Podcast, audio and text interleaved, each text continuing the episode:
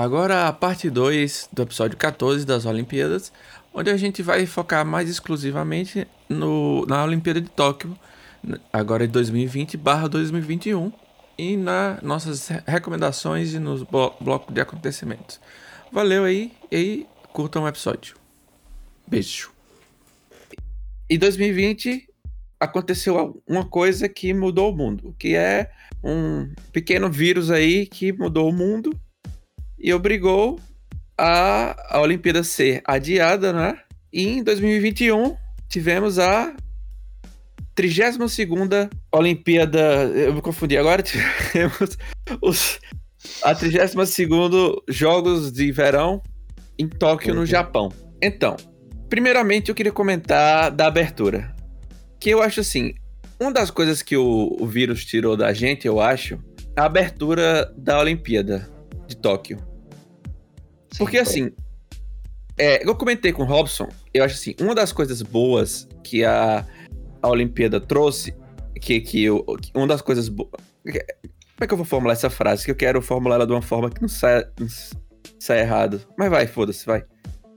Uma das coisas boas dessa pandemia foi o fato de a, de a Olimpíada ter acontecido em Tóquio. Porque, assim, se tem um lugar que, que é para acontecer um evento que vai reunir o mundo, esse lugar é o Japão, porque assim, o japonês tem essa essa essa fama de ser um povo organizado, limpo e tal. Então assim, se tem um lugar que é para ser limpo, que seja tudo organizado, que vai organizar um evento, é o Japão. Então, se foi para ter a Olimpíada, obrigado que foi no Japão que organizaram tudo, fizeram as, as camas de papelão para o pessoal não ficar fudendo feito louco, né? Que dizem que na Vila Olímpica o pessoal fica, fica trepando feito louco, miseravelmente, né? Não sei o quê.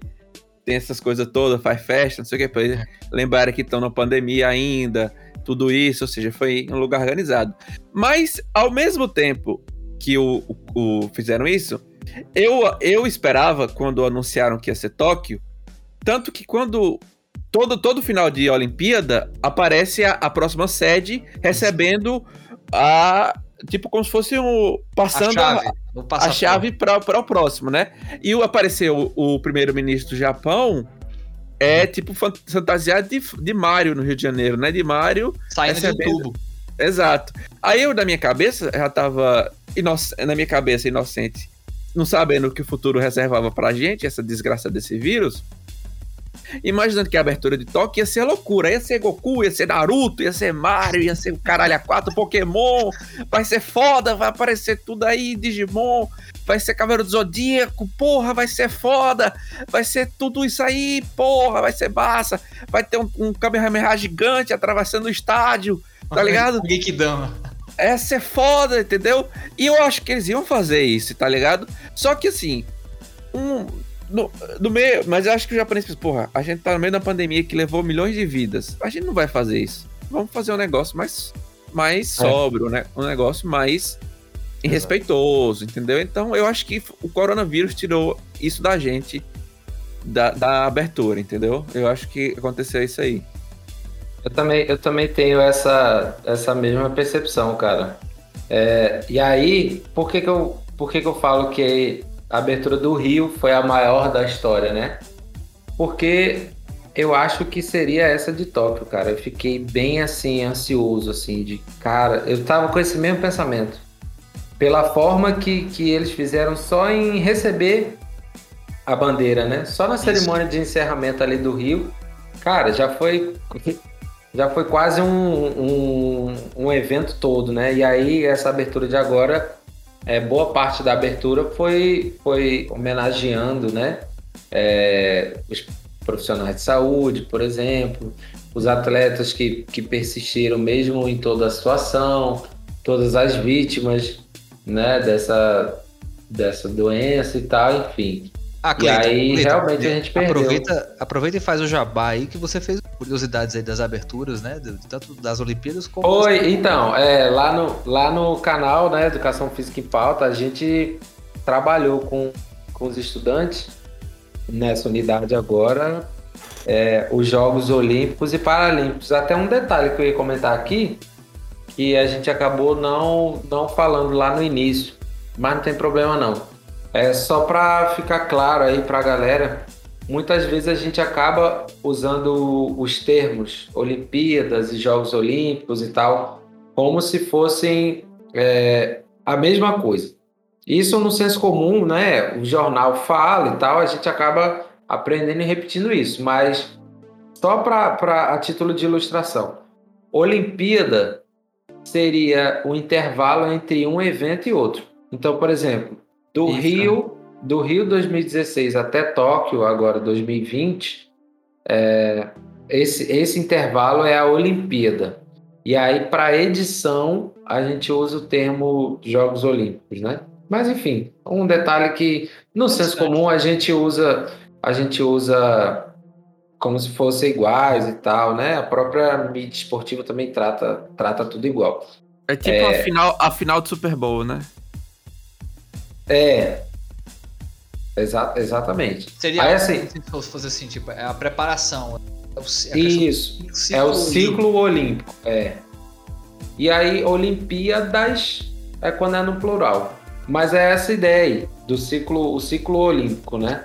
Bacana. É, e aí, enfim, a gente fez uma, uma algumas videoaulas lá, né, para debater com os alunos sobre essas questões dos jogos, né, que vai para além da competição. Então, é, a gente falou um pouquinho dessa cerimônia de, de abertura, né, o que que o que, que deve ter em uma cerimônia, né, os protocolos, para que, que ela serve, como ela foi se desenvolvendo, quais são as modalidades, né, e aí eu foquei no nosso debate lá no canal, eu levei mais para o debate das Paralimpíadas, né? Que ela acaba ficando mais, é, como eu posso dizer, tem menos visibilidade mesmo, né? Sim, sim. E aí, assim, seguir essa ideia. Bom, como todo mundo tá, tá, tá falando sobre os Jogos Olímpicos, seja na mídia, seja até em, em outros canais do YouTube, eu vou falar das Paralimpíadas, que aí a gente consegue também abordar um pouquinho. Foi bem legal. Foi um resultado, tive um feedback bem, bem interessante dos estudantes e tal. Muita coisa que, que a gente foi aprendendo junto, né? Enfim. Massa. Bom demais. Mas e aí, qual era, qual era a pergunta mesmo? Além da, do, do futebol? Ah, não, da, é, da abertura, não, ele tá falando da abertura que que a gente achou oh, que, é verdade, que, ia ser, que ia ser que ia ser grandiosa e tal, mas por causa do coronavírus acabou que, que não foi que foi mais uma homenagem a, ao pessoal que que, ah, que lembrei, lembrei que, que eu ia falar que que Moab citou a, as camas de papelão. Ah, vim trazer uma curiosidade aqui, que na Vila Olímpica foram distribuídas em torno de 160 mil camisinhas para todos os atletas e tal. E aí essa essa a cama, né? Ela ela teve essa piada aí que era cama de sexo e tal, mas na verdade o Medina ganhou também? eu acho eu acho que se ele tiver ganhado, ele vai arrumar um probleminha. Saca? É, é, e aí a ideia da cama era ser a cama é, biodegradável, reciclável, uma questão assim, ambiental, né? Só que brasileiro não perde a piada, né? Então assim, pô, cama de papelão e tal, é cama de sexo. Aí teve até o, o, o atleta do vôlei, pô, esqueci o nome dele agora, que ele estourou nesses Jogos Olímpicos ele gravou um vídeo sambando em cima da Sim, cama é... e tal. Esqueci Sim. o nome dele agora. É, mas enfim, só um, a título de ilustração aí. É... Douglas Souza. Isso, esse mesmo. É, a produção aqui me avisou no ponto.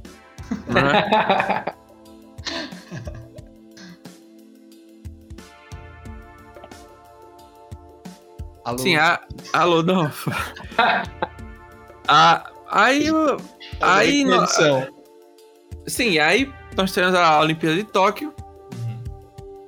Para mim, o grande destaque dessa Olimpíada foi o skate, né? Que estreou como esporte novo. E o surf, né? Não, assim, o skate e o surf estrearam, mas para mim o destaque foi o, foi o skate, né? Que, é. que tivemos, tivemos a é, como estreia. Né? Aí. E o Brasil foi muito bem nessa estreia do, do skate. Isso. Exatamente. Inclusive, eu tenho uma opinião um pouquinho contrária, assim, ao que a galera. É, é, ao que o Brasil avaliou sobre a participação nos jogos.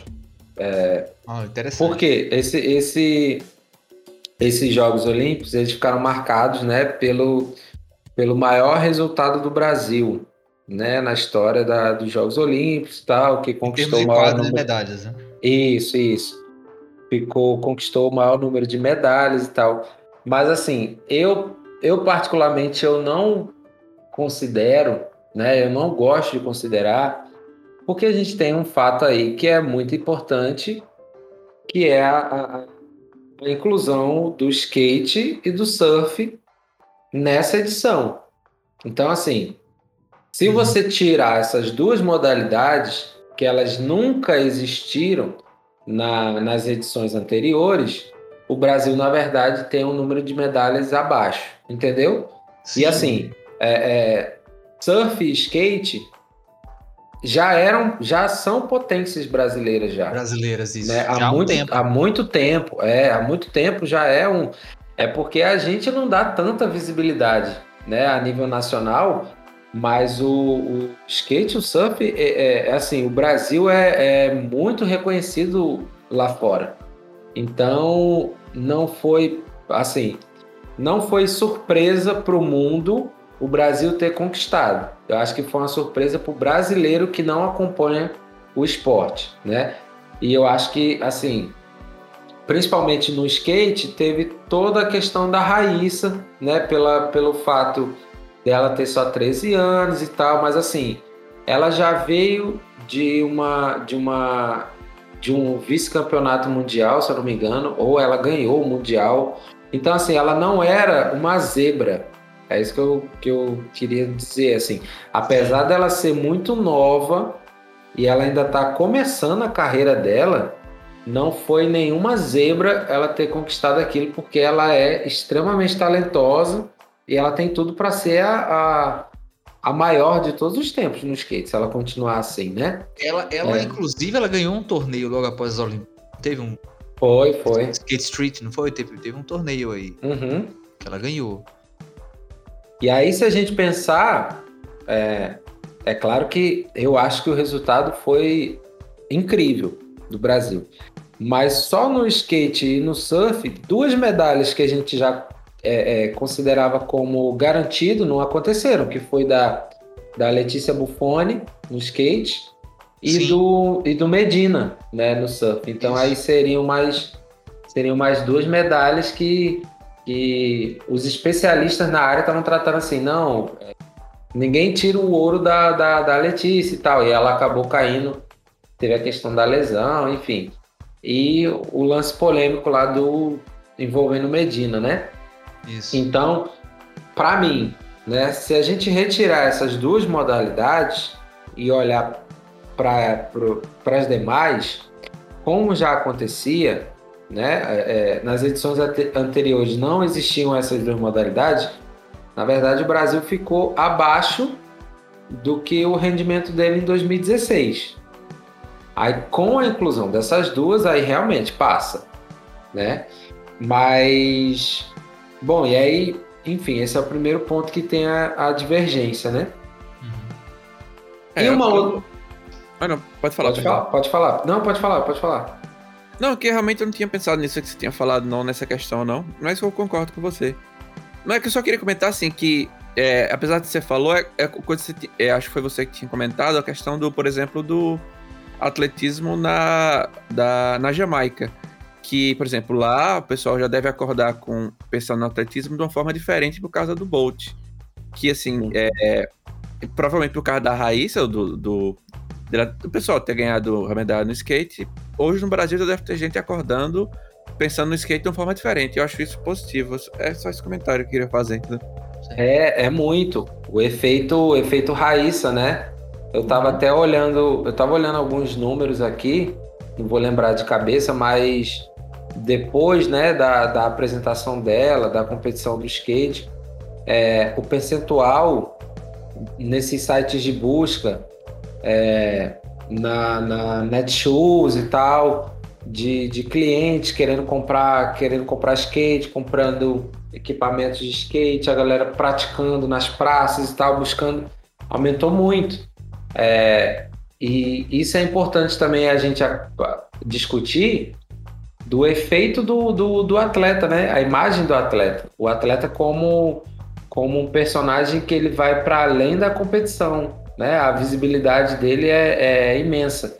E eu acho que nessas edições também, é, essas edições agora, e eu acho que daqui para frente é, só, só tende a aumentar, é, o atleta ele sendo julgado e ele sendo avaliado cada vez mais pelo que ele faz fora da competição, para além da competição, sabe assim, o que que ele fala, o que que ele se posiciona, é, enfim, o que que o atleta pensa, se ele defende uma causa ou não e por que isso, isso acontece.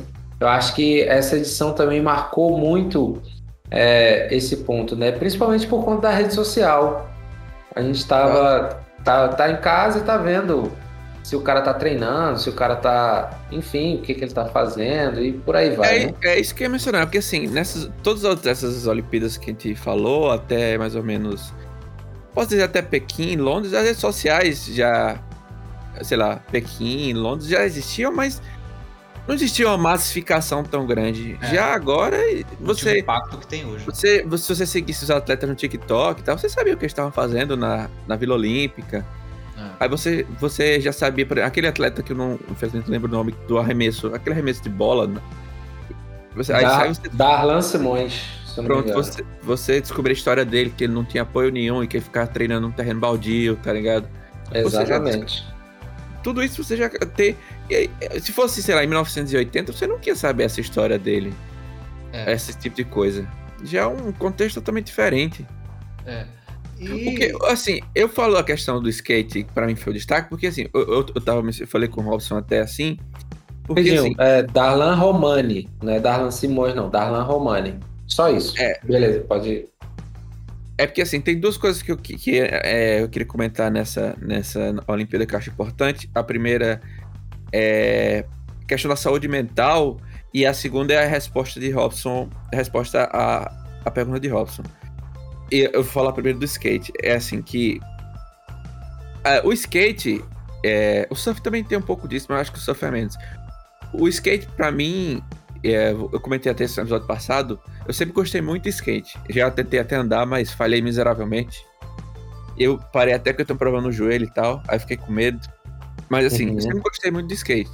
Sempre pesquisei muito sobre skate, gosto da cultura de skate e tal. E sempre, até onde posso, acompanho o skate. Mas o skate sempre foi uma cultura muito marginal. Uma cultura muito deixada assim, é a marginalidade. Sempre foi tratado de gente que é vagabundo, que é sabe? Bandido e tal.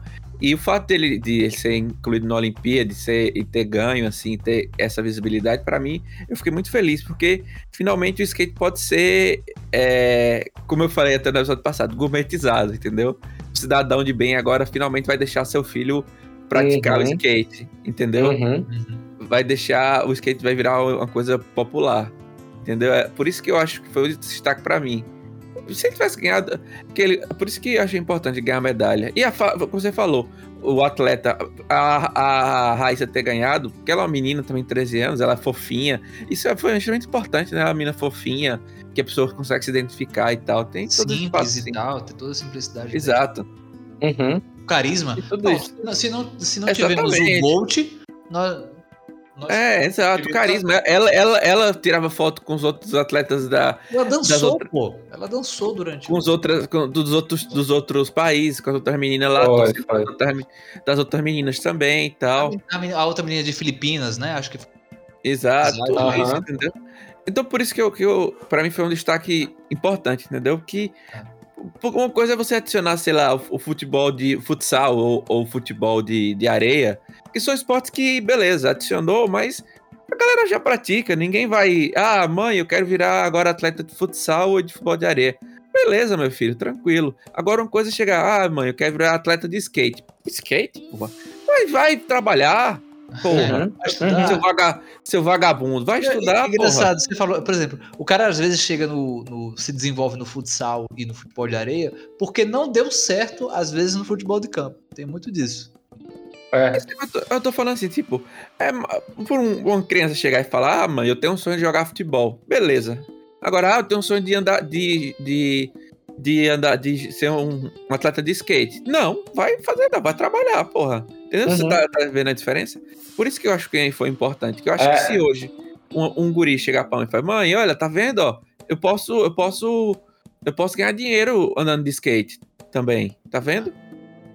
É, é por é. isso que eu achei o destaque. Só, só, só o fato dele. Não, mas isso eu concordo é, é, 100%. Assim, eu acho que em termos de modalidade, o skate foi o que foi o que mais mais trouxe assim uma como é que eu posso dizer fez a gente vibrar mais mesmo acho que pela quantidade de brasileiro e tal é, e pela, pela competição também ser mais rapidinha ali, a gente conseguia acompanhar tudo de uma vez. O skate foi uma das modalidades que eu consegui acompanhar do, do início até o final, né?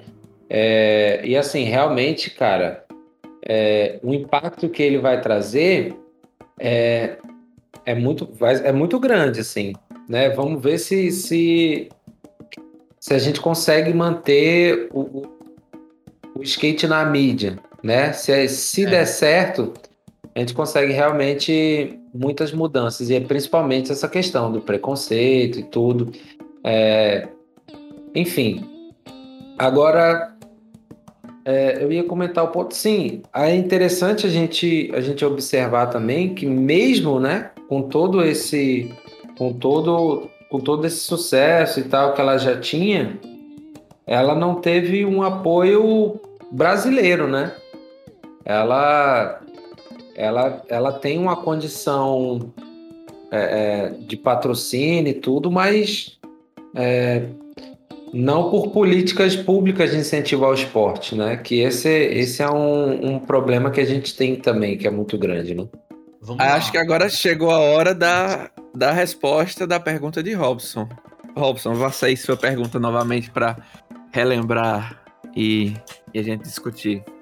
Pronto, porque aí a gente fala nessa questão aqui do, do é, que, que Clayton introduziu muito bem, é sobre o desempenho do Brasil nas Olimpíadas, né? É, vamos lá, eu vou, eu vou aqui citar rapidamente, só para também contextualizar. Além desse destaque que a gente deu para a Fadinha, né, para a Raíssa no skate, a gente teve ouro na ginástica artística, né, com a Rebeca Andrade, Uh, tivemos o Ítalo Ferreira no surf, tivemos o Isaquias Queiroz, né? Na canoagem, não é isso? É, cano... uhum. canoagem. Isso. Tivemos também a vela também, que já é a, a, a família Grael aí domina, né? uhum. né? Uhum. É, tivemos também maratona aquática, né? Com, com a Ana Marcela Cunha. Tivemos isso. também box com o Abner Teixeira, né? Medalha de bronze, boxe, que foi também um grande destaque pela forma também, até como, como foi, né? Foi uhum. incrível. É... Tivemos também o Ebert Conceição,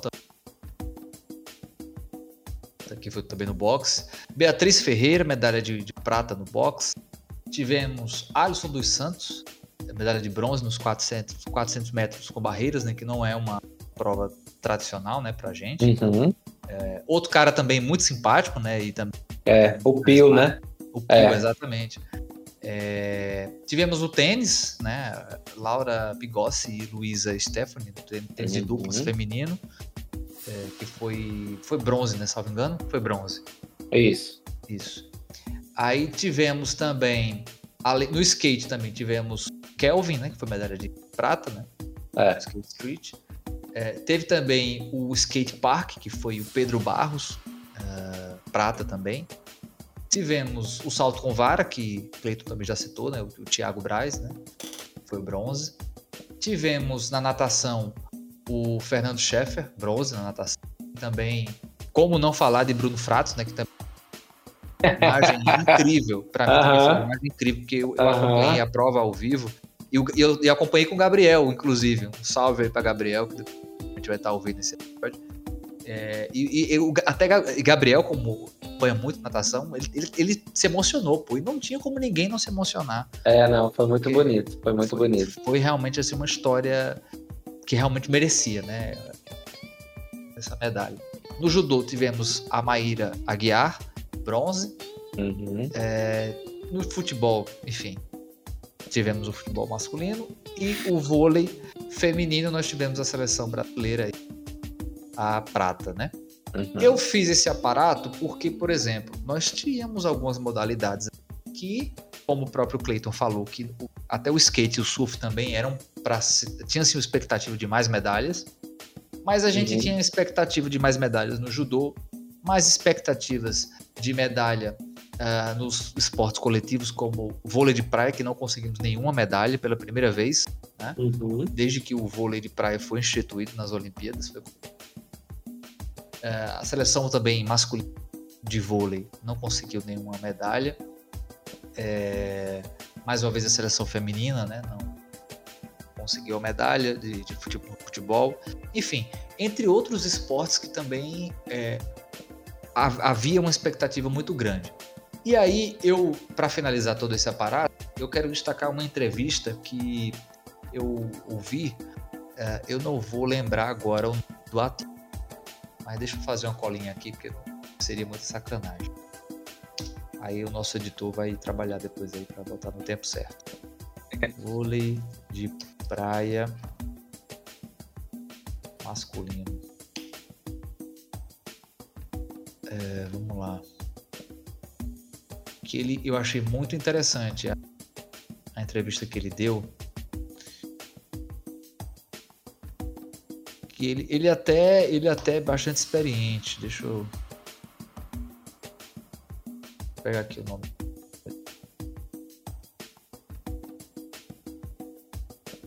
Alisson, da dupla Álvaro Filho e Alisson.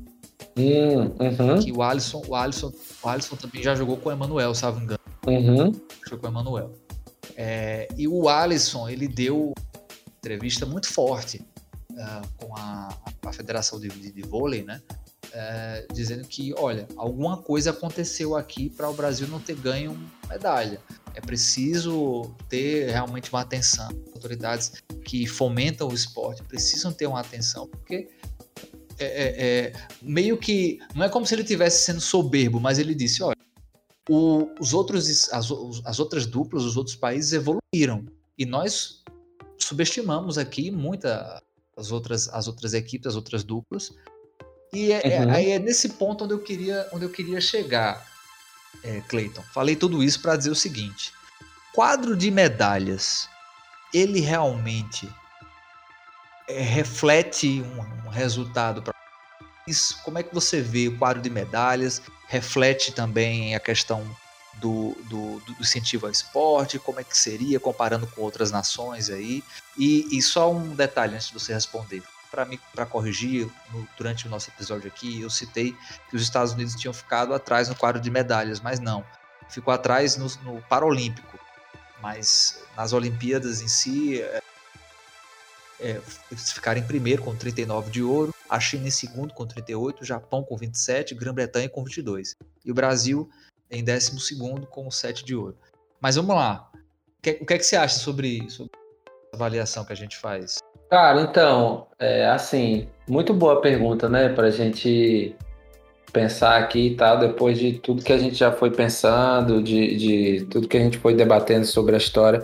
Eu acho que antes disso tem um, tem um, um debate inicial que é o que, que a gente considera sucesso e fracasso, né? Parece que é clichêzão e tal, mas eu acho que tem que, tem que partir bem daí, assim. Porque, porque assim, se a gente for parar para pensar, é, a competição do alto rendimento, o que muda uma coisa ou outra é, é, é, assim, principalmente uma final e tudo, são detalhes, sabe? Então, pensando nisso, eu não acho que é, a quanti... o número ele, ele reflete o sucesso ou o fracasso de, de um país e tal, e de um projeto. Eu acho que, é, pelo menos assim, eu penso mais por esse lado. Então, por exemplo, o que a gente citou em 2016 lá no, no salto com vara. O francês, em 2016, ele ficou com a medalha de prata e, se eu não me engano, agora nessa edição ele, ele ganhou a medalha de ouro, né? Então, veja, não é que na minha opinião, não é que ele, ele fracassou lá e teve sucesso aqui, né? O, o rendimento dele, é, eu, eu, eu penso, né, que ele foi ele foi médio, na, na, ele, ele se manteve. Só que aí na final ali é detalhe, né? É aquele, aquele velho, aquela velha conversa que um para um ganhar, um tem que perder. E às vezes é um, um, detalhe pequeno. O caso dele ali foi, foi coisa de centímetros e tal. Eu acho que isso não, não pode ser utilizado para jogar pelo ralo um trabalho.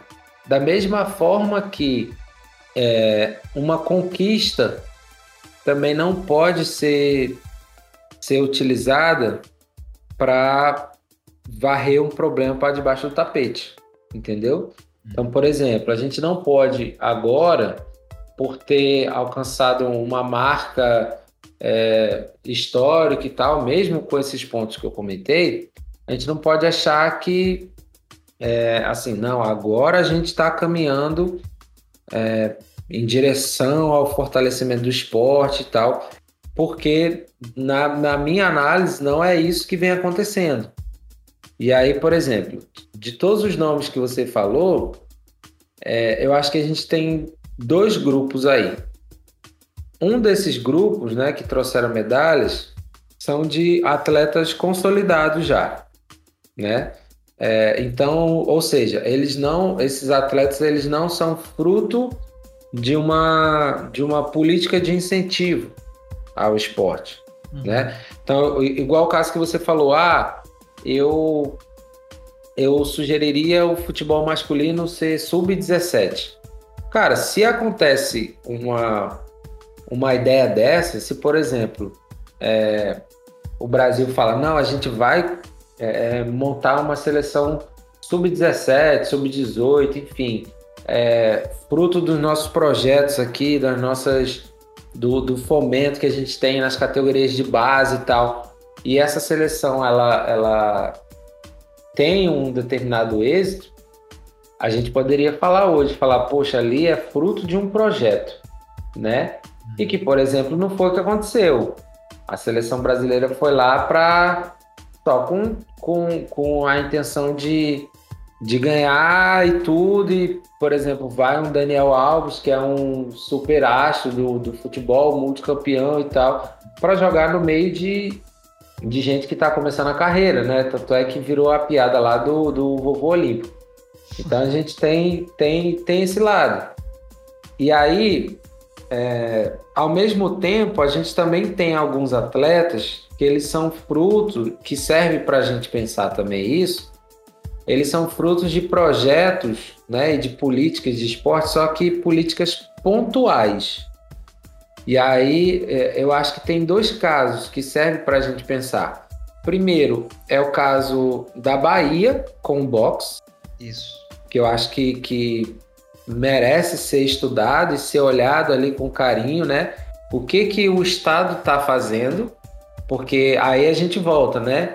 É, uma vez é zebra. Só que não foi, né? Assim, o, é.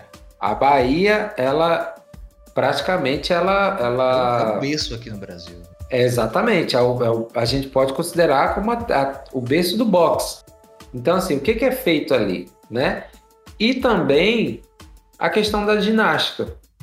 Apesar de ter sido uma, uma grande surpresa é, da Rebeca ela, ela ter con, conquistado as medalhas, uhum. isso é um, é um projeto, e aí, de novo, né, ele é pontual, né? É um projeto que acontece em São Paulo. É, esse incentivo mais, mais forte e enfim, começou lá, né? É, e desde a época da Daiane, Daiane dos Santos, Daniel Hipólito, Diego Hipólito, que ele começa a ganhar força e esse projeto ele vai se mantendo. Tanto é que foi é, é um comentário que muita gente da área fez questão de falar, que essa medalha da Rebeca, ela é essa medalha ela começou a ser construída lá atrás, né? Lá com, com essa galera que eu citei. Então, assim, é... só que esses dois casos, eles ainda são muito pontuais, não é uma política nacional. Uhum. Tudo bem que o país, o, o, o Brasil é do tamanho do continente, mas assim, é... eu acho que enquanto a gente ainda não tiver é...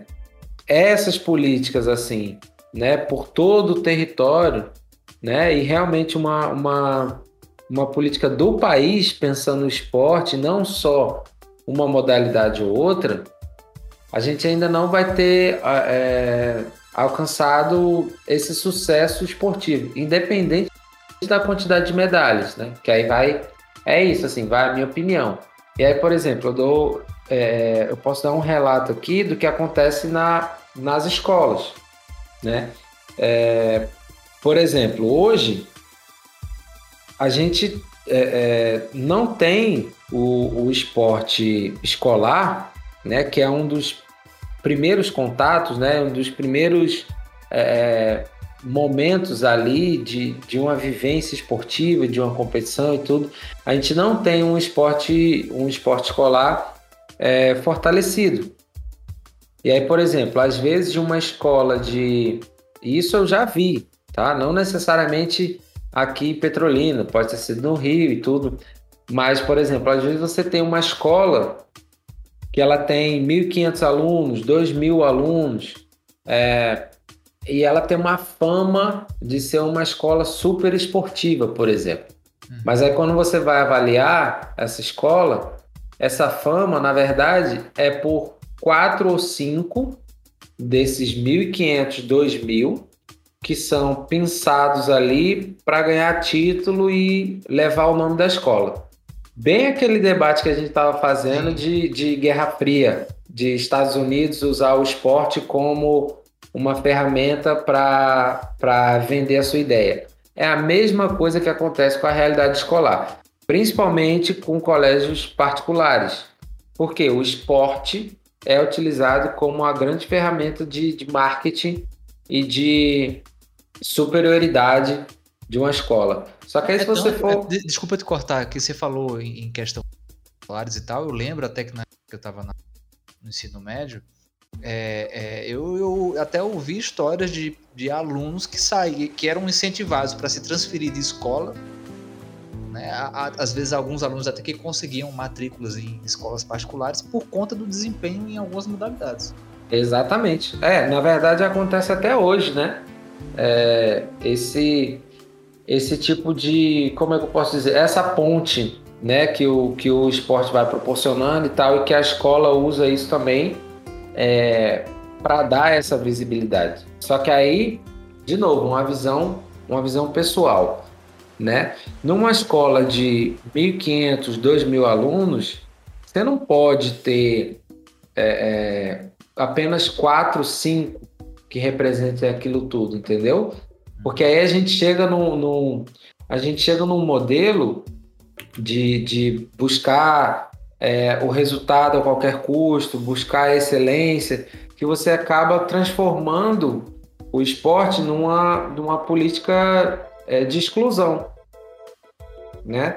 E, enfim, esse é um cenário que ele vem acontecendo muito. E aí qual é o perigo, né, que a gente vê hoje?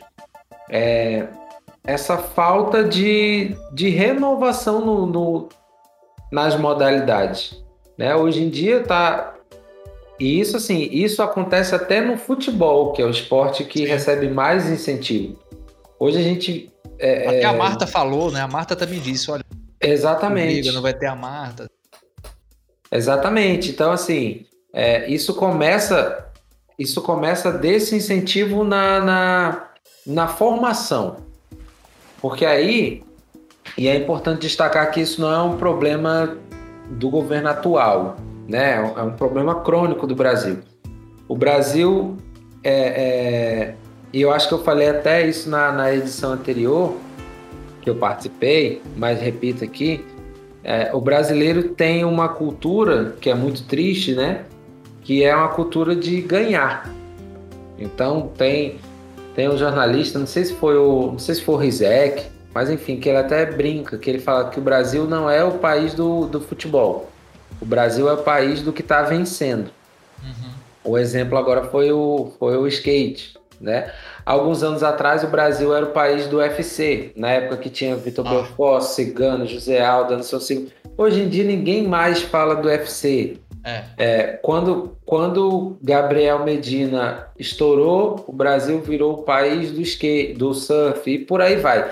Então, assim, aí o que que acontece, né? Qual é o problema disso? Até o futebol já sofreu com isso, né? Você exatamente. Lembra, lembra daquela partida da seleção brasileira no Morumbi, que a torcida jogou as bandeiras no, no campo? Eu lembro uhum. muito dessa partida. Exatamente. E aí, o que que acontece? Isso leva a gente a ter na nossa realidade a política de incentivo é, ao vencedor. E eu acho que esse é um problema grave que a gente tem. Então, por exemplo, é, nós temos o caso do Bolsa Atleta, que já foi um, um super avanço, foi um, foi um grande avanço. Só que a ideia do Bolsa Atleta, ela tem um, um problema que eu vejo, é que ela premia apenas o, aquele determinado atleta que naquele ano conquistou o, o desempenho, o resultado. Então, assim, é, falando de outra forma, nesse, nessas Olimpíadas de Tóquio, quem recebeu mais incentivo foi quem não precisava. Então, quem recebia incentivo era Medina, era é, Letícia Buffoni, era a seleção masculina de futebol. Então, assim, e os outros atletas como por exemplo o Pio, que ainda ganhou a medalha, é, o do arremesso de peso, né? E vários outros atletas que a gente não, não teve nem a, a chance de conhecer mais a fundo, que esses sim precisariam né, de um incentivo maior, é, acabaram não, não recebendo. E aí, principalmente na base, né, investimentos na formação de novos atletas, é aí que não tem mesmo, entendeu? É, então, assim, eu acho, eu acho que passa por isso. Eu, eu fico feliz com o desempenho, né, de modo geral, da delegação brasileira. Se a gente pensar nos atletas, eu acho que foi é, realmente uma edição marcante, uma edição histórica, né, pensando no atleta. Mas eu fico, de certa forma, eu fico preocupado é, desse resultado é, acabar passando a ideia de que assim já estamos fazendo o suficiente, entende? Sim. Enfim. E, e você acha, você acha que é, é assim, a, a, trazendo um pouco do que a gente é, é, é nesse aspecto, né? Mas então a, a medalha, ela é do atleta ou ela é do Brasil? O que, é que você acha? Ah, eu acho que eu acho que é uma análise individual, sabia? É, eu acho que depende muito do contexto. E aí cada pessoa interpreta de uma forma, né? Por exemplo, é, um que você citou aí, é, eu assim, eu acho, acho incrível o trabalho que a família faz e tal. É, acho que já sabem que eu vou citar, mas eu não me identifico com uma vitória na, na vela, né? Da, da é, porque eu acho que é uma coisa tão elitizada, né? É uma coisa tão distante da nossa realidade e tal. É, um dia desse eu vi até uma, uma piada brincando que, que nem sobrenome de, de, de brasileiro, você não vê um, Pereira ganhando uma medalha no, na, na vela, você não vê um Silva, um, um Silva né? É, enfim, é, isso acaba, fi, acaba gerando esse, esse distanciamento, sabe? Uhum. Então, por exemplo, num caso desse, eu falaria que era mais um era mais uma vitória pessoal do que nacional. Agora, por exemplo, a, o sentimento já foi outro com o skate, com o boxe, com o surf, que parece que é uma coisa realmente mais nossa, assim, né? Que a gente se identifica mais, né? Com, com, com aquele atleta e o atleta também com o país, né? Ele tem a coisa, aquela coisa de, de tem um discurso também que eu acho que influencia muito, sabe? Então, assim, mas assim, de um modo geral, eu acho que a gente pode pensar na vitória para o país enquanto é, para o brasileiro. Sim. Né? Agora, para o governo, aí eu acho que não. É, é tanto que, é, apesar do recorde de medalhas, que poderia ter sido muito maior pela, pela expectativa, né? mas obvia, obvia, obviamente considerando a questão da disputa em si, né? que tem seus percalços, mas contrasta com o corte de investimento no esporte. Né? Exatamente. E você cita aí a questão do Bolsa Atleta. Exatamente. É, e aí, ó, pensei aqui um, um, um, exemplo que eu acho que fica legal para a gente pensar isso. Foi o caso da, da seleção feminina de futebol dos Estados Unidos, quando ganha a Copa do Mundo, né? E, e se posiciona falando que, que é, não iam na Casa Branca, né, ser, é, é, serem recebidos pelo Trump e tal, e que aquela vitória não, não tinha a ver com o governo, porque aquele governo já tinha não se... vai usar de bandeira, né? Isso, isso. Então, por exemplo, é, eu acho que aquela realidade a gente consegue trazer um pouco para cá, sabe? É, eu acho que é uma. As vitórias que aconteceram são vitórias brasileiras, mas não é, do Brasil enquanto Estado, sabe? Eu acho que, eu acho que dá para a gente pensar um, um pouco por esse lado, assim. Uhum. É isso, é isso. É, é, é muito, é muito. É, é, era essa vitrine que essas, esses desempenhos dão né, nesses ciclos olímpicos que eu acho que é sempre, sempre reativa né, essa, essa questão relativa ao esporte, na questão de como, se, como desenvolver isso em escolas, qual a política realmente que seria mais interessante para a gente não só passar como um, uma potência no esporte, né, de quadro de uhum. medalhas, mas especialmente é, utilizar o esporte como uma ferramenta de mudança social, né, algo como a gente a gente discute bastante no, no episódio da educação física. Exa exatamente, exatamente. É, eu acho que eu acho que é uma é uma conversa quase que parte 1, parte 2, né? Uhum. Porque eu acho que o alto rendimento ele deve ser um, um, um produto da cultura do país. E aí só para só um, um outro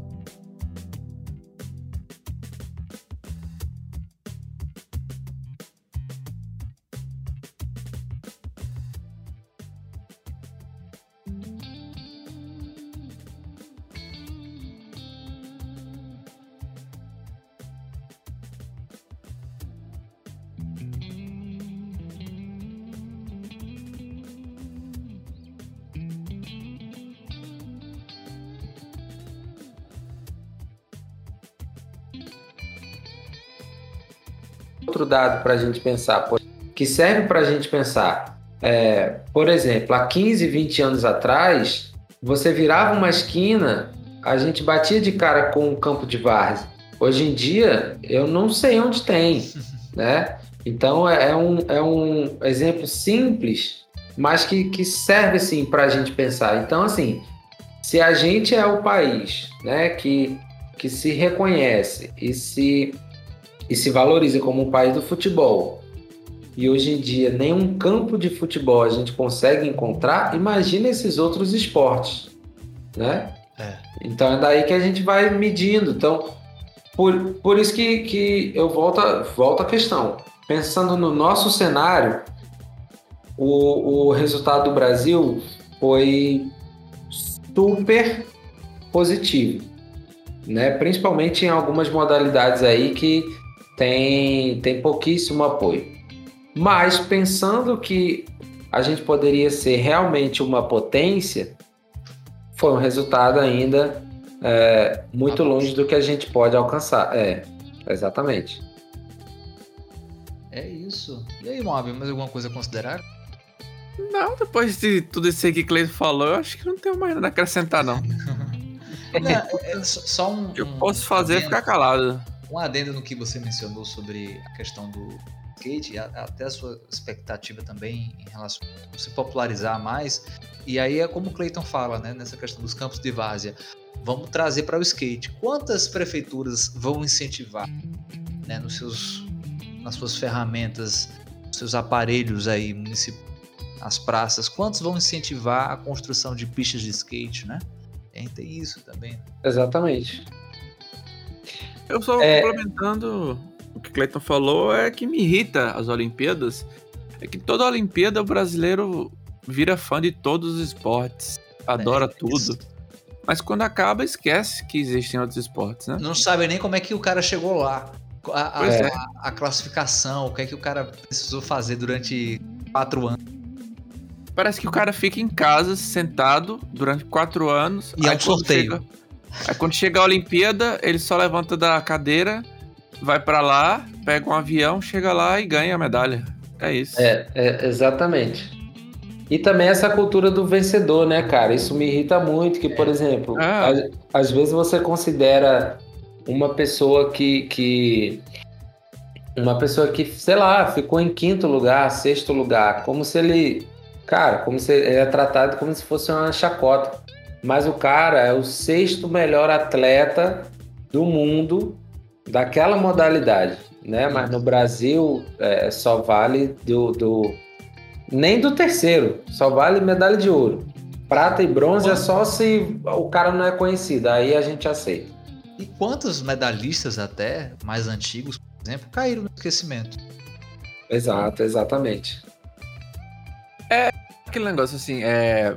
Eu acho que a cultura do vencedor no Brasil é o exato oposto da cultura do planejamento. Enquanto a gente tiver a cultura do vencedor, a gente não tem a cultura do planejamento. Quando a gente tiver a cultura do planejamento, a gente vai ter o, a gente vai ter o vencedor. Como resultado, não, consequência, né? O Brasil não, não, tem um planejamento de, de apoio, de, de incentivo. A gente nunca vai ter. Eu, eu vou, assim, eu odeio falar frase clichê, mas algumas frases são clichês porque são realmente verdade. Mas o brasileiro tem a raça para vencer. Falta o incentivo, entendeu? Uhum. Exatamente. Que, que, a gente tá aí. É, é, a gente não tinha motivo algum para ganhar ouro, ganhar prata ou ganhar alguma coisa. Mas a gente sempre tá aí ganhando ouro, ganhando prata. Exato. Na, na força da raça, pô. É. Que o cara. O cara vai ganhar ouro na canoagem, pô. Porra, Onde é que o Brasil incentiva a canoagem? Em lugar nenhum, é, velho. Exatamente, exatamente. Cara, e aí, só rapidinho um detalhe, né, que a gente precisa falar aqui, cara, é do. Até mandar um, um abraço, né, pro Natanael e pro Marciano, que são dois professores que é, são o, o, os organizadores, os fundadores da APA, né? A APA Petrolina. Ah, sim, muito. Que é é isso, cara. A, a, o exemplo da, da APA é o que a gente pode pensar. Ó, é, uma, é uma ação individual, né? É, que ela está começando a ganhar um, um, um, apoio governamental, uma visibilidade agora, mas já é um projeto de 20 anos, né? E que, assim, a partir do, do, do trabalho de e do empenho de dois professores ali que acreditaram no esporte, no atletismo, é, já conseguiram é, feitos absurdos. E aí a gente volta de novo àquele, àquele debate. Ó. Isso é uma, é uma política pontual, não é, não é uma política pública de incentivo que criou a APA, né? Isso. E a gente teve agora. Iniciativa particular, né? Diga-se de passagem. Isso, é, exatamente. Então, assim. E que surge de é... projeto social, né? Assim, Exato. E, e, hoje é o que, o que ainda segura o esporte no Brasil são esses projetos, né? Que o projeto em si é muito bom, mas ele ser o único que é o que é o problema, né? E aí a gente vê assim, como como Moab falou, né? É, o que falta é a questão do faltar um incentivo, né? Um cenário tão, tão grande que por exemplo, a APA, com o trabalho dela, sem incentivo, sem recurso, conseguiu já é, formar muitos atletas e para-atletas. Né? Nas Paralimpíadas de Tóquio, nós tivemos ó, a Petrolinense para lá, que é a, Samira, que a né? Samira. Isso. É, então, a Samira é atleta da APA e tal. Então, é, e aí a gente começa a projetar. Imagina uma, uma, uma instituição como a APA a nível nacional, que tivesse presente em todos os estados, né? pelo menos uma grande sede para é, recrutar atletas né? das mais diferentes regiões e tal. Enfim, é, a gente iria ter um volume né, absurdo. E aí, assim, pelo que eu acredito, né? É, é matemática básica. A gente ia ter uma quantidade muito grande. O resultado ele ia vir naturalmente, sabe? Com certeza. Então, Não, e, acho e que é o caminho mesmo. Resultados indiretos em questão de saúde pública, porque você vai ter mais pessoas para atividade física, em questão Exato. de inclusão social, em questão de segurança, é, é, especialmente aos jovens. Você tira ali o jovem, às vezes, de um ambiente mais propício a ser vítima ou praticante da criminalidade, na verdade. Uhum. É, é, é, é, isso, é essa falta de mentalidade que realmente acho que é o que mais irrita quando se fala em, em ciclo olímpico. E, e Cleiton, aproveitando que você da Samira, não vamos cometer o mesmo ato falho que a nossa imprensa comete ao tratar das Paralimpíadas, né? Exatamente. Perfeito. Eu, eu queria, eu queria começar nisso, eh, tocando nesse assunto também. Sei que a gente já está conversando há bastante tempo, mas é porque acho que o tema realmente merece. São temas assim que. É uma é... bom passar rápido. é, exato. Mas sabe, Mob, eu acho que é, é, é, nesses temas que a gente acaba encontrando sempre o propósito aqui desse, desse nosso podcast, que não é apenas um bate-papo, mas é também uma forma de contribuição. E eu acredito nisso, acho que, que o Cleiton também acredita, e Moab também acredita nisso, de que o esporte é um desses vetores e a gente pode também estar tá, tá colocando um vetor de mudança na nossa sociedade. E o nosso podcast é, é isso, a gente, a gente quer ter também, um, ao menos, colocar esse, esse, esse debate sempre em voga, né? sempre em destaque. Ainda mais logo agora, né, após esse período olímpico, e também não sendo logo na semana seguinte, né? Porque tem, às vezes tem muito disso, né, Cleiton? Uhum. Até acho que até o tempo que a gente está gravando esse programa e o tempo que vai ser publicado vai ser propício para a gente estar tá renovando ainda mais esse debate, porque não fica só atrelado a, ao, ao recém-início da competição ou à sua finalização, né?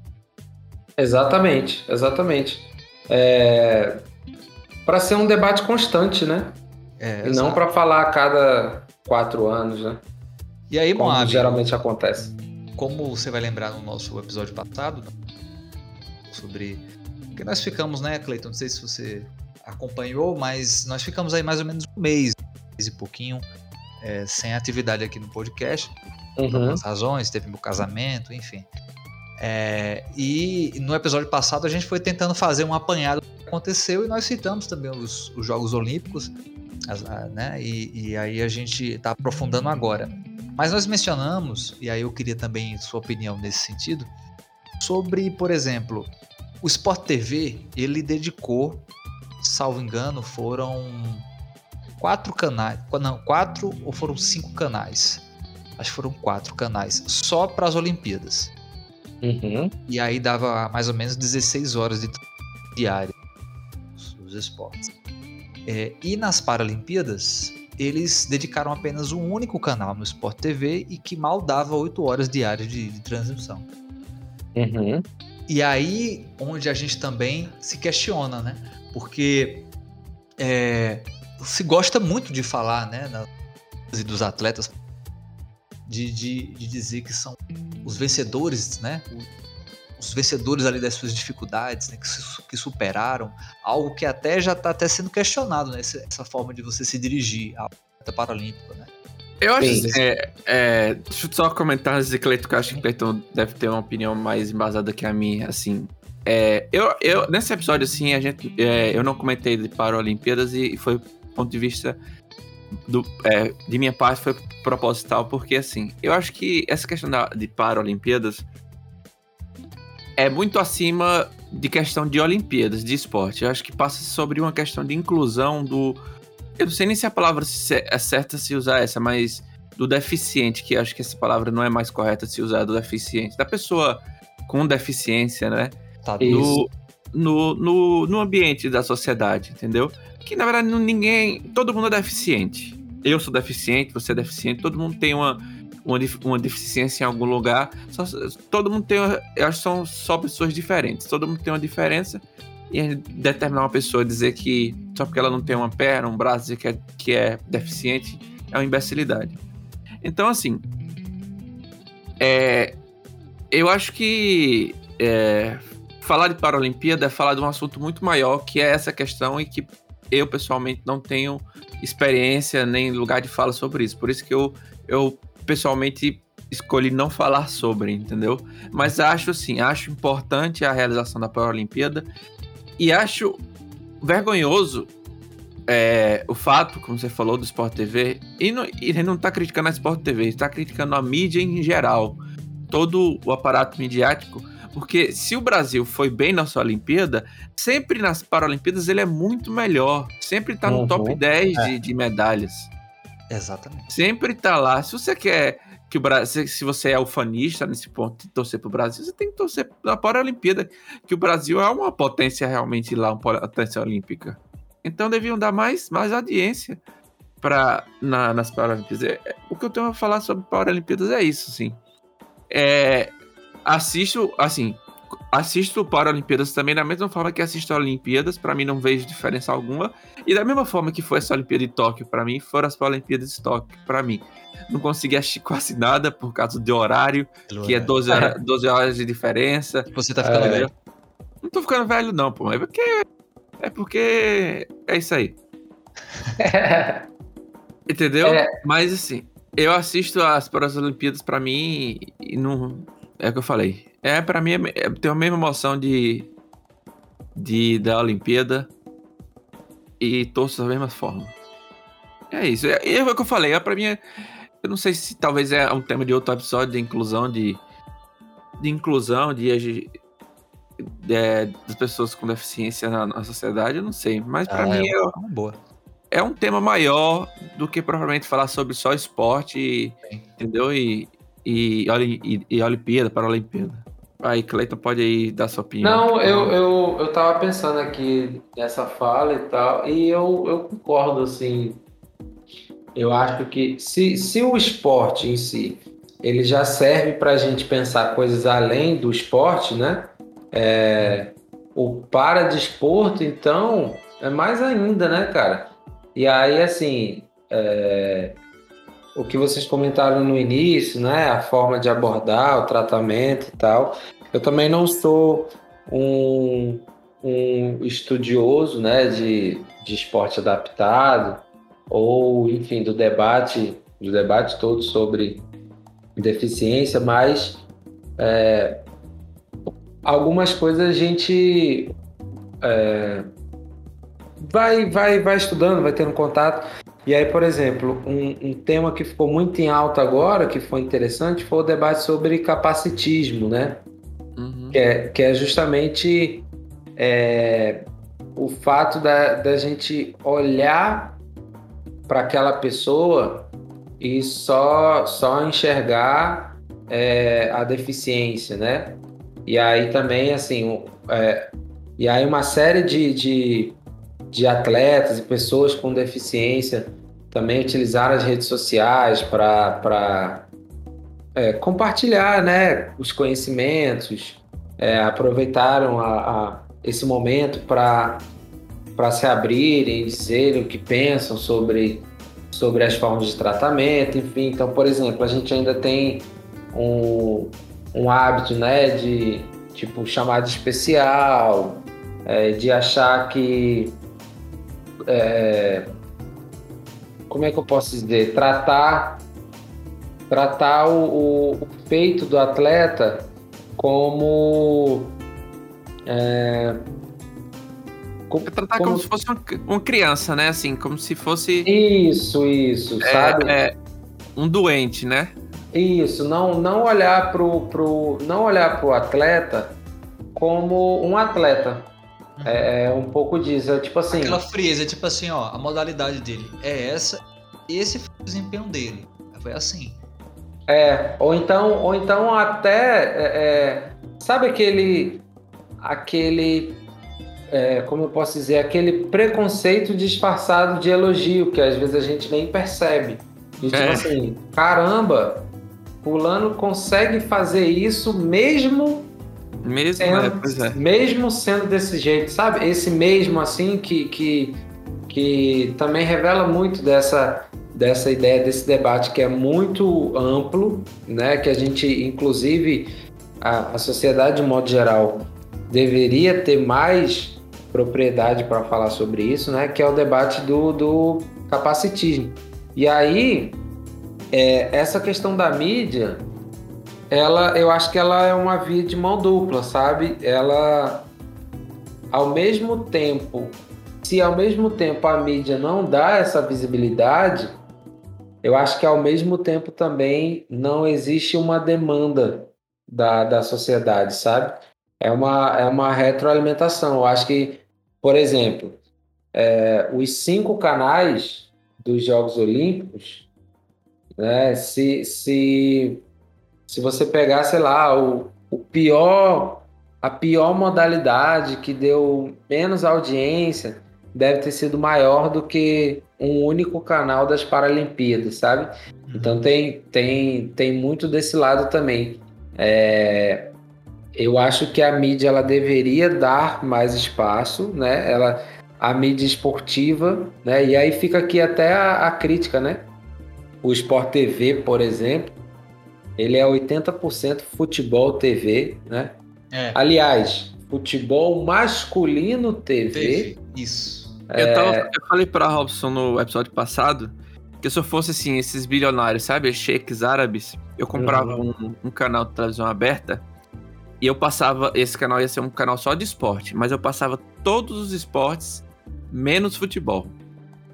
Ia pois é, um cara, a gente, a gente precisa dar essa, essa visibilidade. Ah, mas eu tava pensando assim, talvez eu passasse futebol, mais futebol feminino, ou tipo Série D, Série C, essas uhum. coisas assim. Mas, é, então, é, é, isso, isso é outro detalhe, né? É assim, é o futebol masculino do Sudeste. É, então a, gente vê o, o, o, tanto de coisa que é invisibilizada, né? É, quantas é. segregações existem. Né? E tem um é, detalhe, é, é Sport TV, que é Futebol TV do Sudeste, que é um canal por TV por assinatura, que é pago. Que é pago. Isso, isso, pois é. Então. E, outra, e, a, e a, você falou nisso, é, mas é só. Por exemplo, nós temos um campeonato nacional que se tiver o devido incentivo, pode ter uma audiência tão grande quanto que é a Copa do Nordeste, que é um sucesso. Exatamente, exatamente. E o, o cara, aí você pegou no, no, ponto perfeito, né? É, o que, que tem acontecido com, com o futebol do Nordeste que ajuda a gente a pensar qualquer outra modalidade, né? Foi feito o que é para ser feito, né? Planejamento a longo prazo, investimento, né? Uma, uma um fortalecimento da competição, é exatamente. Hoje a gente tem é, cinco ou seis clubes na Série A: é, Bahia, Ceará, Fortaleza, Esporte, Esporte. Então assim, fora os que podem subir da Série B agora, né? É, então porque isso é, isso é, é, é, mostra o resultado de um, de um investimento. Só que é esse ponto, tem, é a longo prazo. Né? Não, a gente não vai. Se o Brasil começar a investir no esporte agora, não é pensando em ser uma potência já em Paris em 2024. Né? É para começar a pensar lá para 2030, 2035 né? 2040 para virar uma potência, né? É, enfim, e aí, o problema é esse. Mas aí, aí, aí entra, aí entra o que você falou, é a cultura de, do vencedor que a gente tem, a gente não tem a cultura do planejamento, né? Exatamente, exatamente. Mas já é, e tem uma questão de mudança de cultura. Mas assim, a gente falou muito, foi um episódio muito bom, mas vamos. Vamos. vamos... Nós chegamos, né? Nossa cota. É, vamos, vamos finalizar aqui. Eu vou, só para finalizar aqui, é, eu queria mencionar que em 2024, a próxima Olimpíada, a 33ª, os 33º Jogos de Verão vão ser em Paris. Em 2028, os 34 Jogos vão ser em Los Angeles, nos Estados Unidos, Los novamente. E em 2032, vão ser em Brisbane, Brisbane, Austrália. É isso que temos até agora. Se né, não aparecer mais nenhum vírus, mais nenhuma guerra, alguma coisa aí no meio, né? É, um asteroide, ETs. Sério? Eu sempre até... tenho esperança, cara. Aí até lá. quem sabe uma dessas aí estamos acompanhando. Estamos... Opa, olha aí, né? já quem pensou? Né? Cara, olha. tá maior do que. O Flow. Mas agora ainda temos. Olha, eu não sei o que aconteceu. Se aconteceu, não tô sabendo. Deixa eu falar minhas datas, que eu separei duas, duas datas aqui Pô, rapidinho, não. só para falar. Bora. Rapidinho. A primeira data que eu selecionei foi dia 10 de setembro de 1945, que foi o nascimento de José Monserrat Feliciano Garcia, mais conhecido como José Feliciano, que é um cantor e violonista porto-riquenho. Eu só mencionei porque eu gosto bastante dele. Ele é um, como, como eu mencionei, um viol, violonista. Violonista, para quem não sabe, é quem toca violão, porque às vezes eu confundo quem toca violino. Quem toca violino é, violo, é violonista. Ah, eu acho que você já mostrou Violinista. dele. Violinista. Eu gosto bastante dele. Ele tem uns covers muito bons. Ele tem uns covers muito bons. Covers de The Doors, Light My Fire, California Dreams. Eu recomendo bastante. É bem, bem tranquilo, bem legal para quem quiser ouvir, recomendo que pesquisem no Spotify aí ou no seu serviço de stream preferido. E tem uma curiosidade, que ele é cego. Ou seja, ele aprendeu a tocar violão e tudo cego. Autodidata, aprendeu isso cego. É uma coisa que eu acho, é, eu pessoalmente acho incrível. Essa é a minha recomendação aí. Você é feliz recomendação no bloco de dados, tá? Você é Feliciano.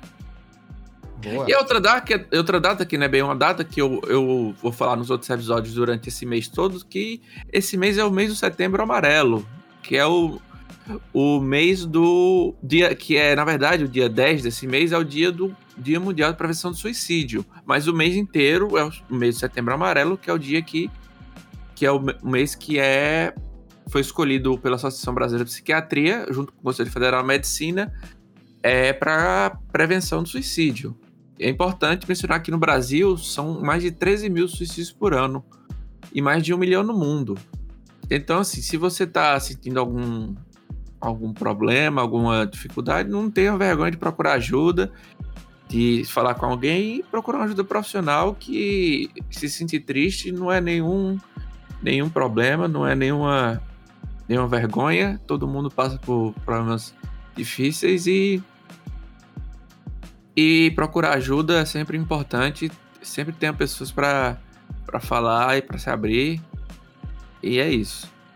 O Setembro Amarelo tá aí para se conscientizar sobre isso, mas todos os meses é, é importante também essa lembrança. É isso que eu trouxe aí pra, pra gente. E você, excelente. doutor? Excelente, Moab, excelente. E, e, é isso, cara. É, às vezes, por mais que você não tenha a, a, a iniciativa de procurar uma ajuda profissional, para algum problema que você está passando, conversa com alguém da tua família, com algum amigo, enfim, com alguém que você tenha uma abertura maior, seja um professor, enfim. Mas não acumula, não deixa o problema por debaixo do tapete, porque ele sempre, ele sempre aparece, né? E é, e é isso. Foi uma boa lembrança, Moab. Parabéns, cara. Muito bom. É, e você, doutor? Eu trouxe três datas aqui e, na verdade, todas todas aconteceram com, com esse simbolismo muito pesado, que é o 11 de setembro. Mas é o 11 de setembro de 2001 é o 11 de setembro de 1987 e é o 11 de setembro de 1973. É, eu vou começar é, essas coincidências. Eu vou começar, inclusive, Cleiton, acho que depois pode ser até interessante aí para um vídeo teu. Para é, o que contou? Que, que pode ser interessante para o Cleiton abordar no canal dele. Opa! de 11 ah. de setembro de 1973. Hum. 11 de setembro de 1973 marca o início da ditadura chilena, né? a ditadura de Pinochet. E na realidade, eu, o que eu queria, o que eu queria destacar não, não é em si em relação à data, mas foi uma, uma postagem que eu até compartilhei no Instagram aí com, com o Moab, é uma postagem do perfil Bola Parada, né? o arroba Bola Parada. Pode estar procurando aí na, no Instagram que você vai achar que tem muitas histórias curiosas aí envolvendo futebol.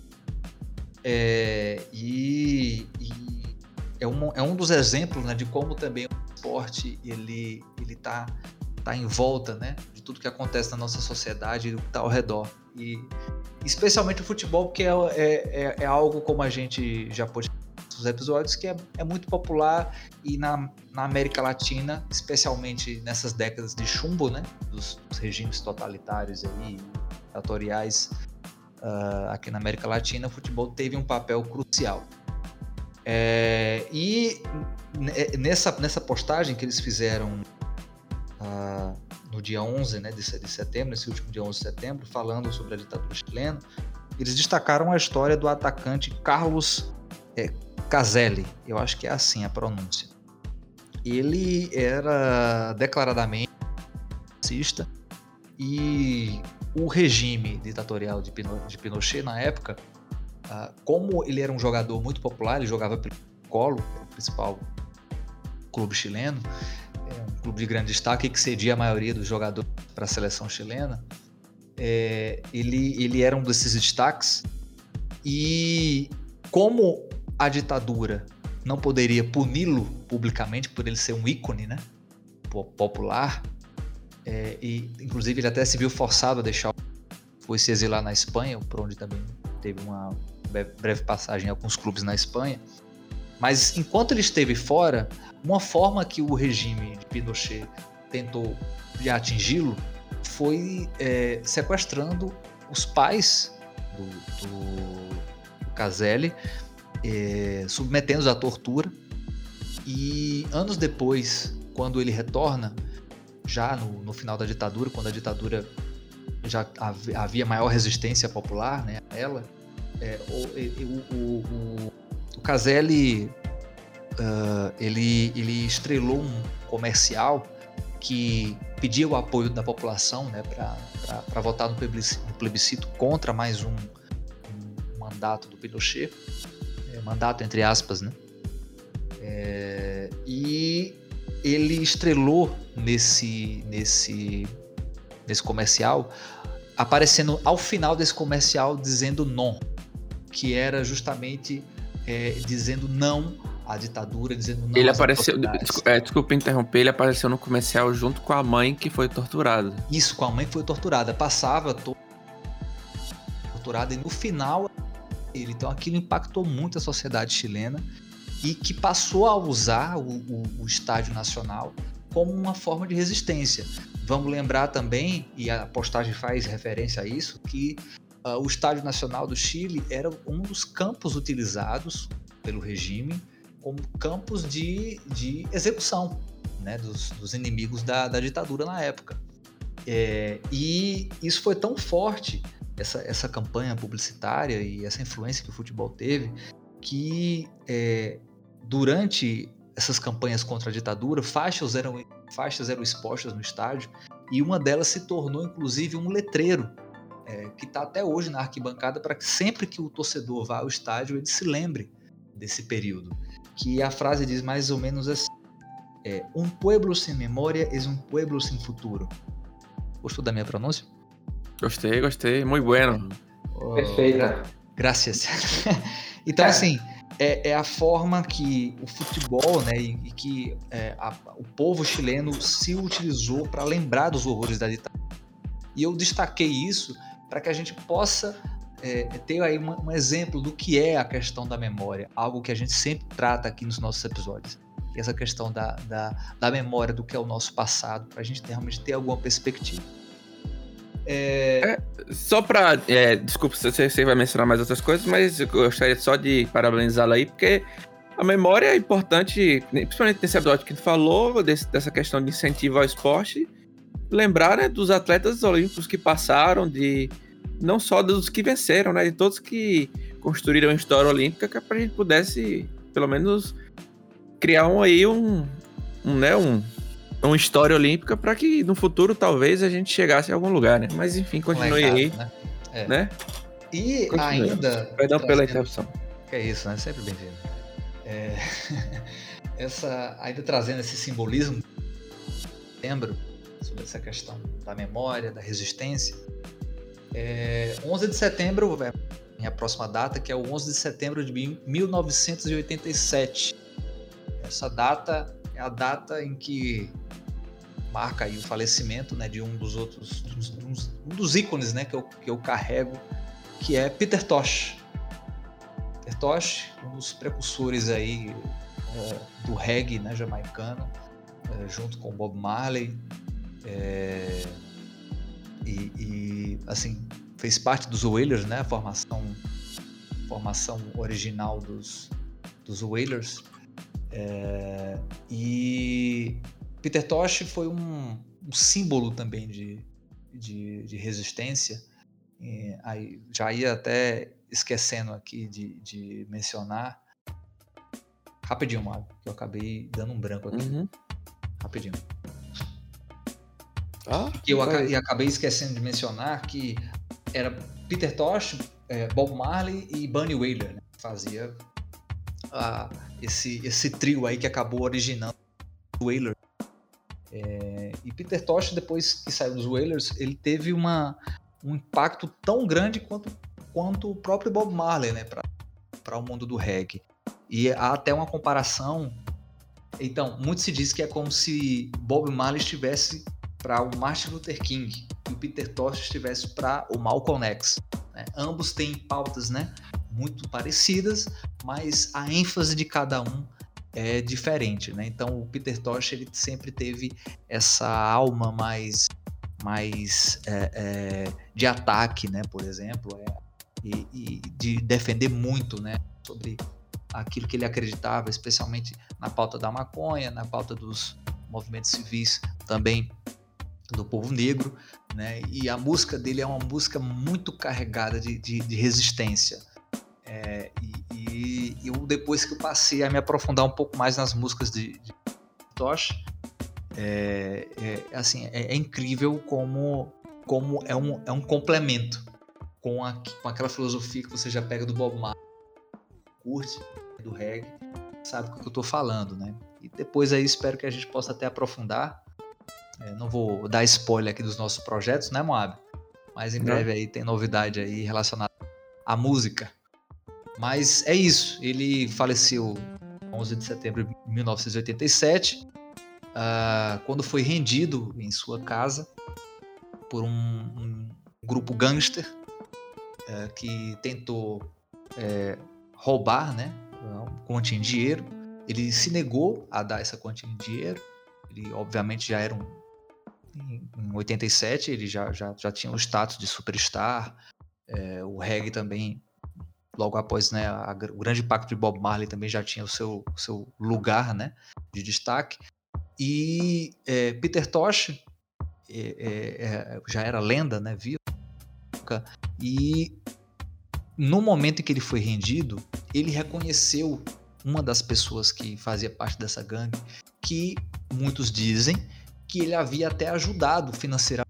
Então você vê, o cara que foi ajudado por Peter Tosh estava ali querendo cometer um, um, roubo e acabou tirando a vida dele de mais três pessoas. É, e é isso. É isso. É uma para quem para quem não conhece a obra de Peter Tosh, é, não fique preso só ao Bob Marley, a outros a outros ícones, mas Peter Tosh é a obrigação de todo mundo que gosta de reggae se aprofundar. E a outra data é 11 de setembro de 2001, que marca agora, nesse ano, marcaram 20 anos do atentado terrorista às Torres Gêmeas, né? Que não se resumiu só às Torres Gêmeas, teve o Pentágono também, é, teve também um outro, um, um, outro avião que acabou caindo numa área descampada, mas que tinha uh, o destino provavelmente ao Capitólio. É, é, é perdão interromper novamente. Essa data aí, adiantando logo, a gente fazer um episódio sobre, né? Isso. Mas Um gente, sobre. não quero justamente por isso não vou me aprofundar muito, Uhum. apenas para deixar esse marco, né, que foi a data que passou e que através dessa, desse evento aí nós temos consequências gravíssimas até os dias de hoje, que mudou tudo. É. É, mudou o mundo de uma forma geral, assim, e a gente fazer um panorama do que mudou e por que mudou, Exato. né? É E, e, coincidentemente, fez 20 anos no ano que o, os Estados Unidos está saindo do, do Afeganistão, né? do Afeganistão. Exatamente. Tem esse outro detalhe também que vai ser abordado nesse futuro episódio aí. Exato. Mas é isso. É isso, cara. Agora vamos pro nosso bloco de, de que, Robson? De Recomendo Ações. E aí, cara, o que é que você tem? Vamos começar por Clayton. Claro, exatamente. Vamos fazer aí a. É, o que é que você tem para recomendar pra gente, Clayton? Bora, então, é, já que o tema foi Jogos Olímpicos, né? Eu, eu trouxe. A gente já acabou até falando ao longo do, do episódio, mas deixo aí como indicação o filme Raça, da Netflix, né? Que fala, conta a história de SOs, e aí a gente consegue é, entender um pouquinho de Olimpíada, entender um pouquinho de nazismo, né? Racismo, segregação racial dos Estados Unidos, é bem legal. E aí também falando de, de futebol que a gente falou um pouquinho, qualquer obra do Eduardo Galeano é fantástica, né? Mas sugiro um livrinho pequeno chamado Futebol ao Sol e à Sombra, é, em que ele vai desenvolvendo crônicas, contos e tal sobre os- o, o seu olhar sobre o, o futebol e principalmente futebol na América Latina, né? E, enfim, fica como sugestão aí pra galera que tá ouvindo e vale a pena, viu? Que são duas obras fantásticas. Boa. Boa, boa. Boa. E, e você, Dr. Robson, quer que eu vou ou você vai? Eu vou porque eu, eu ia até pedir desculpa, eu não ia ter recomendações, mas me veio uma. É, é, eu vou recomendar um. Não, não gosto de dizer concorrente, né? Até porque a gente não é nada, nós somos um bosta. Não, não, não, Ah, você tá com a mentalidade de vencer. Se a gente criticou o brasileiro com essa mentalidade de querer ser o É primeiro. verdade, é verdade. Querer isso, não, a gente não, não existe concorrência, existe espaço, espaço pra todo mundo aqui. Vá, Exa- vá. exatamente. Mas é isso, é justamente. E eu quero justamente aqui é, indicar um podcast, um podcast sobre que é o podcast Ciência Sem Fim. Então, para você que eu já até fiz essa indicação relacionada ao canal do YouTube dele, que é o Space Today. Então, eu estou falando do professor Sérgio Sacani. É, para quem não conhece, dá um pulinho no YouTube. E agora ele está com esse projeto aí do Ciência Sem Fim, que é um Muito podcast bom. é um- é- é- ele, ele agora ele faz parte dos estúdios Flow, né? Que o Flow agora é um, um agregado né, de, de vários podcasts. E aí tem esse agora voltado só para ciência e que tá realmente super, super bem apresentado pelo Sérgio Sacani, que é um cara que divulga muito a questão da astronomia aqui no Brasil. Inclusive eu até comprei curso dele. É, que, que é, é muito boa abordagem. Você, você se apaixo- você fica apaixonado realmente da- pela forma como ele explica ciência. Né? Então é isso, para você que tem curiosidade sobre o mundo da ciência, podcast Ciência Sem Fim. Pronto. Eu vou lá. Nós tivemos a Olimpíada em Tóquio. Então, como eu. É Tóquio, Japão, e eu tô. E eu sou um grande apreciador de mangás, animes, etc, etc, eu Vou começar com a minha recomendação. Nada melhor do que um mangá Hentai. barra anime. Que é isso, cara? Você. Você. Não. Mas minha recomendação. Essa piada já foi usada no episódio passado. né? Assim, quando as pessoas falam de anime e hentai, as pessoas têm uma noção que anime é uma coisa e mangá é uma coisa só, assim, é coisa exclusiva. Na verdade, anime quer dizer, perdão. Perdão. Não corta não, não corta não. Anime é, quer dizer desenho. E mangá quer dizer revista em quadrinho, é isso. E dentro disso, dessas coisas existem categorias. E dentro da categoria de mangá, você tem a categoria de mangás e animes, consequentemente, esportivos. E dentro dessa categoria eu vou recomendar um mangá barra anime esportivo, que chama Slandunk. Slandunk é um anime barra mangá sobre... É do, Ibra- do Ibrahimovic, né? Slad. Caralho, velho. Que bosta. Sobre basquete, cara. Opa, tem os super campeões, né? E tem esse aí. Tem Super Campeões. Esse é muito bom. Eu tenho até eu tenho um mangá do Slandank, ele é muito bom. É um é um uma história de um cara que ele é delinquente, líder do gangue, só que ele é, é impopular com as garotas. Aí ele para ficar popular, o que é que ele faz? Ele é convencido por um outra pessoa da escola, porque ele é um cara alto, a entrar no time de basquete. Aí essa, esse mangá vai relatar a história dele dentro do time de basquete e as histórias dele no colegial. É muito boa essa história chama Slandunk. Você devia se ligar, porque dunk é, um, é uma coisa que você faz no basquete. Você faz um, um dunk, entendeu?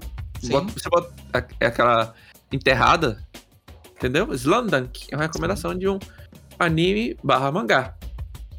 Outra recomendação minha também, já que é já que Tóquio, Japão, é, é jogos, jogos do Japão. Mario, Street Fighter, etc. É. King of Fighters, essas coisas. Tudo, tudo isso aí. E dentro da. Te, e dentro. E Faça da- cosplay. né, também, faço cosplay. E dentro da temática aí, esse Landan foi dentro da temática do episódio. E dentro da temática do episódio, eu fui lembrando de alguns filmes. Já os indicados aí pelo, ao longo do episódio, teve Monique, né? Que eu indiquei. O Teve Triunfo Harvey. da Nação, O nome do filme é O Triunfo da Vontade. Caralho. que se você quiser assistir, assista, mas lembra que é um filme nazista, feito por um nazista, durante o regime nazista. É, tem esse detalhe. Mas tem, outro- tem outros filmes também que eu queria indicar. Um deles é Eu, Tônia, que é feito por, por Margaret Robbie, que é conhecida como Arlequina, né? Que é filme muito bom, que ela foi até é, indicada ao Oscar, se não me engano, pela sua atuação. Ou foi al- alguém do filme, não, não, tô lembrado. Que ela é uma atleta que ela é. Ela é forçada pela mãe a, ser atleta da patinação de gelo, que é dos Jogos de Inverno e tal. É uma história muito triste sobre, sobre ela. Sobre Tonya. Ela e a Margot Robbie interpreta muito bem essa, essa atleta, a Tonya Harding. Vale muito a pena. Esse filme é muito bom. Tem. é, eu falei, é, eu falei do, do Monique. E se você viveu no Brasil entre 1900 e no- 1990 e 2000, você já deve ter visto esse filme, mas eu não posso deixar de recomendar, que é o filme é, excelente, que é Jamaica Abaixo de Zero, claro. Ô, cara, é verdade. Um clássico. Clássico. Né? Esse Você já- aí você já fala de tudo. É, Olimpíadas de verão. Né? Que Falamos, que falamos de, de- de Peter Tosh agora aqui. Não Jamaica, sei se, se todo mundo já viu esse filme, mas é isso aí. É a história, né, do time da Jamaica que vai, que consegue a classificação para as Olimpíadas de Inverno. Para o, o bobsled, para aquela aquele trenó, né, de Uhum. coisa. É esporte? É. Mas, e- mas o que aconteceu, né? Vamos, vamos- É, então. Aí o filme tem trilha sonora de, de Jimmy Cliff, né? Que era I Can See é, I Can See Clear Now. É. Aí, Eu acho que o Brasil inteiro já viu esse filme, mas mesmo assim vale a pena rever, que é um filme muito bom. filme é Aqueles bom. filmes feel good, né? Que o cara vê, sai, sai bem do Ah. filme depois de assistir. E vale a pena e são essas indicações aí. É aquele que você começa a assistir no almoço e você vai até o final dele. Exato. Essas aí, minhas indicações. Boa. E, aí- e com isso nós encerramos mais. É, Cara, pois é, nós encerramos. que É isso aí. encerramento. Porra, Pois é. isso foi uma maratona, né? Mas assim, quero- calma, calma, não. Vamos encerrar o episódio. Ainda não. Vamos falar de uma Claro. coisa que a gente não falou. Não falamos. Não falamos, eu quero, eu quero terminar o episódio falando disso aqui. E o foi? Ah, é, e o curling? Sim, e aí? É esporte?